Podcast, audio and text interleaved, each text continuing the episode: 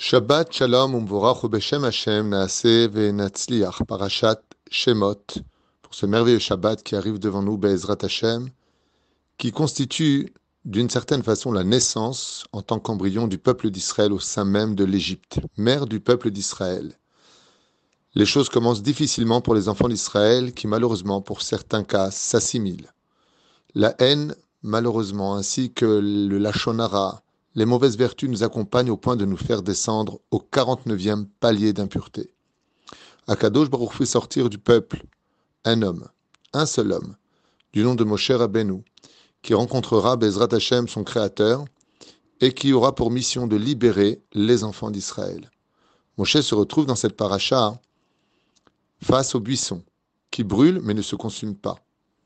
Il ne fait pas attention à lui, Dieu le rappelle, et lui demande de retirer ses chaussures car la terre où il se trouve est une terre qui est sainte, puisque c'est sur cette même terre, sur cette montagne du Sinaï, que les enfants d'Israël en tant que peuple, et unis cette fois-là au 49e palier de pureté, devront recevoir la Torah.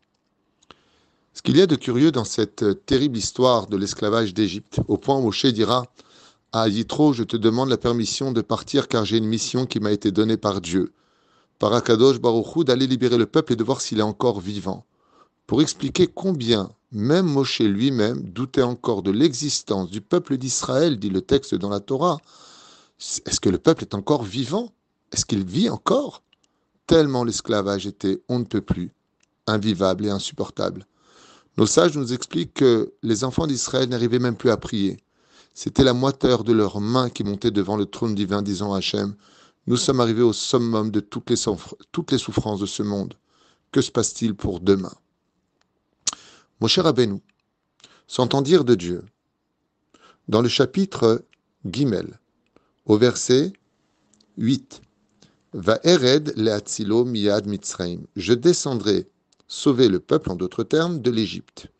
Le'aloto min haaretz de le faire monter de cette terre d'Égypte, el eretz, vers la terre, tova ou rechava, qui est bonne et large, El Eret Zavat vache, cette terre où s'écoule le lait et le miel. El Makom, vers cet endroit. La première chose que l'on retient ici, c'est que le but de la sortie d'Égypte et de toutes les galoutes, c'est de monter en Israël. Le fait de passer par le Har Sinaï prendre la Torah n'en est que le mode d'emploi. Deux missions nous avons être un peuple sur sa terre et être un peuple saint qui accomplit sa Torah.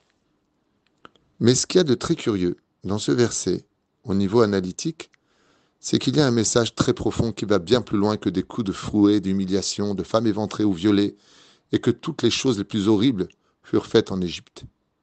C'était l'Égypte elle-même. Le rabbi de Lubavitch, Zecher Tzadik Bekadosh Ivracha, disait Le mot Mitzraïm est empreint des lettres Metzarim, qui veut dire le pays où on met des frontières, des frontières à l'esprit de telle façon à ce que l'homme ne croit plus en lui. Car si on analyse le texte qui est donné ici, de la raison pour laquelle nous sortons du pays d'Égypte, une terre merveilleuse où s'écoule le lait et le miel, elle m'a comme à Kenaani, la terre des Cananéens, des Chitéens, des Moréens, des Pézéréens, des Riviéens, Veivuséens, et une terre où il y a sept peuplades, armées, experts en combat, unis comme l'OTAN d'une certaine façon, avec 31 rois, sept peuplades qui ont l'habitude de se battre, comment tu peux demander à Hachem, à Moshe ou de sortir un peuple totalement soumis, qui a vécu, qui est né dans l'esclavage, qui a vécu la soumission, et qui a pour but l'Égypte d'insérer au sein du peuple d'Israël qu'ils ne valent rien d'autre d'être des serviteurs de l'humanité, rien d'autre que des esclaves des ordres des, Égyptiens eux-mêmes qui s'étaient vendus comme esclaves, ce qui fait que les Hébreux étaient des esclaves d'esclaves. Comment tu peux annoncer à Moshe une bonne nouvelle?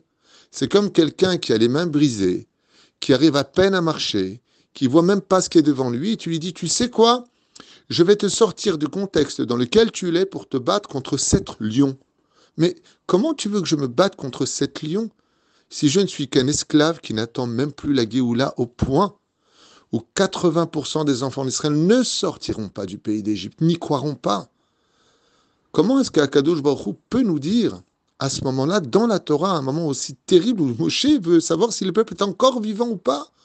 Je vais vous sortir de là-bas pour vous emmener dans un pays où il y a sept peuplades avec 31 rois, tous unis, armés jusqu'aux dents, qui sont prêts à défendre à n'importe quel prix leur terre. Et c'est ça que tu veux qu'on aille conquérir? C'est ça que tu attends de nous? C'est là tout le message de la Torah. Le peuple d'Israël nous apprend la paracha de Shemot. Elle est Shemot béné Israël. N'oubliez pas quel est votre nom. N'oubliez pas que quoi qu'il arrive de vos vies, quoi que vous soyez, d'où que vous veniez, quoi qu'il vous arrive, il n'y a pas de frontière égyptienne qui puisse vous retenir dans un esclavage d'une vie médiocre. Vous pouvez aller bien au-delà de cela, bien au-delà de tout espoir. Et c'est se passera au fur et à mesure de l'histoire. Vous savez, chers amis, beaucoup de gens commettent l'erreur de croire que la Torah, c'est que cinq livres. C'est vrai, c'est cinq livres. Après, il y a les prophètes, les hagiographes, c'est vrai. Mais pas du tout. La Torah, c'est le démarrage de l'histoire du peuple d'Israël qui continue encore en 2023 de l'ère vulgaire aujourd'hui. Nous sommes la suite de cette histoire. Et on voit qu'après même la Shoah, lo alechem, alors que tout espoir avait totalement disparu de tous les esprits, le peuple se relève de ses cendres et un drapeau flotte pour annoncer la naissance de l'État d'Israël. De la même façon, alors que tout était fini en Égypte, Moshe vient réveiller le peuple en leur disant Hé, hé, t'es pas une souris, toi t'es un lion. Le peuple d'Israël est bien plus fort que toutes les limites qu'on veut lui imposer. Il faut simplement qu'il cesse de douter de son identité. N'oublie pas qui tu es. N'oublie pas de quelle famille noble tu viens. Avraham, Yitzhak, Yaakov, Sarah, Rivka, Rachel et Léa. Duquel les nations du monde ont dit Hé, Nessi Lukimata Betochinu, tu es un prince de Dieu parmi nous. N'oublie pas Neshama Théora. Combien même tu as l'impression que Dieu t'aurait plus ou moins ignoré dans ton existence, ou que tes prières ne seraient pas écoutées, qu'en réalité à toi tout seul, avec l'intensité énorme et le potentiel que Dieu t'a donné en tant que juif, tu peux sortir de toutes les Égyptes de ce monde. Toi aussi, tu peux monter en Israël. Toi aussi, tu peux trouver un très bon travail. Toi aussi, tu peux grandement réussir dans ta vie et d'être un merveilleux Talmid Racham. Toi aussi, tu peux mettre un kissouille. Toi aussi, tu peux ressembler à une batte Israël. Pousse les frontières qui t'ont rendu petite dans cette assimilation qui va selon le rythme de la mode, des couleurs, d'être une pseudo-actrice, dans un monde complètement perdu, où on est né avec euh, un nom à se faire et malheureusement des fois enterré, comme si qu'on n'avait jamais existé, alors que tout le message de la Torah, voici les noms de ceux qui vont devenir le symbole de l'histoire de toute l'humanité, Am Israël, Chai Kayam.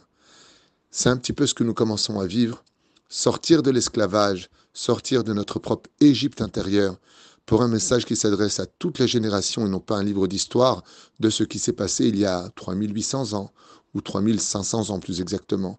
Non, pas du tout. L'Égypte existe encore.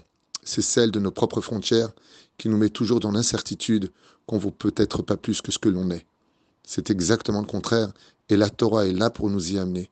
Le fait d'étudier la Torah, de mettre les mises-votes en pratique, de nous attacher de toute notre âme et de tout notre cœur à ces deux missions, d'être un peuple sur sa terre avec la Torah dans nos mains, c'est exactement ce qui nous fait passer, nous en tant qu'hommes, à l'état de prophète, qui a kohanim. On peut aller bien au-delà de toute chose si simplement on commence à croire en nous, parce que Dieu est avec nous. Shabbat Shalom.